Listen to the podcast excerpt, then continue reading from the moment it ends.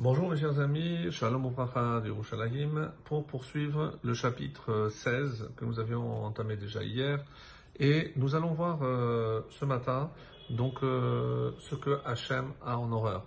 Comme vous le savez, il y a des choses qui sont plus graves que d'autres, mais certains comportements sont considérés comme, euh, le roi Salomon va le dire, une abomination littéralement.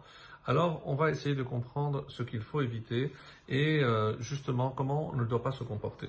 Et on attaque directement avec le verset Dalet, le verset 4. Kol Paal Hashem lema euh, Hashem a tout fait en vue de, littéralement ici, les Mahanehu, c'est pas pour lui-même, comme euh, les commentateurs vont expliquer, les Mahanehu en vue de sa fin. Donc il y a un but à tout ce que Hachem fait, fait il y a une finalité. Vegam Racha et même le méchant pour le jour de, euh, du malheur.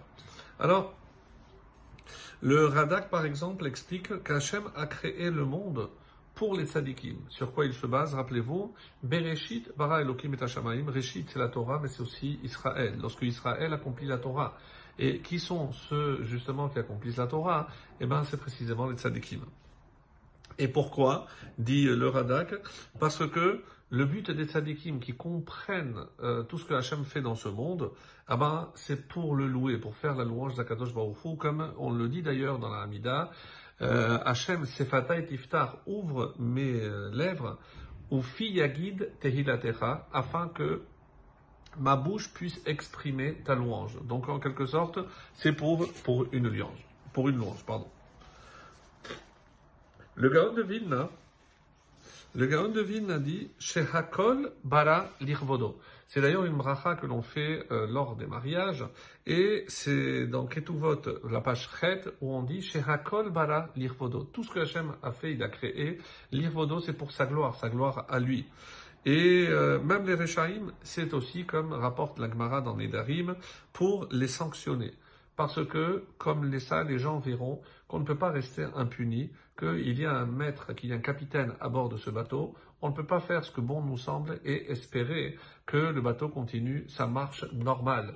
Donc, si jamais on voit quelqu'un faire un trou dans le bateau, on met en péril tout le monde, tout, en tout cas tous les passagers. Et c'est la raison pour laquelle, donc, Dieu est obligé de les punir.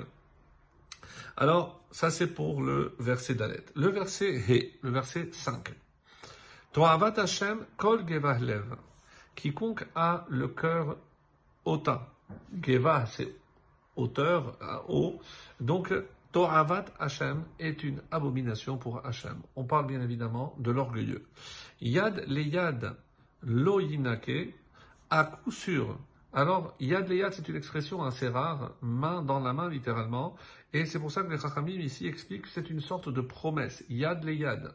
C'est pourquoi? Parce qu'avant on faisait une promesse en topant la main, une main dans la main, c'était kiat kaf, comme on appelait, c'est une façon aussi de faire une promesse. Alors, yad le yad, lo à coup sûr, il ne sera pas tenu pour quitte.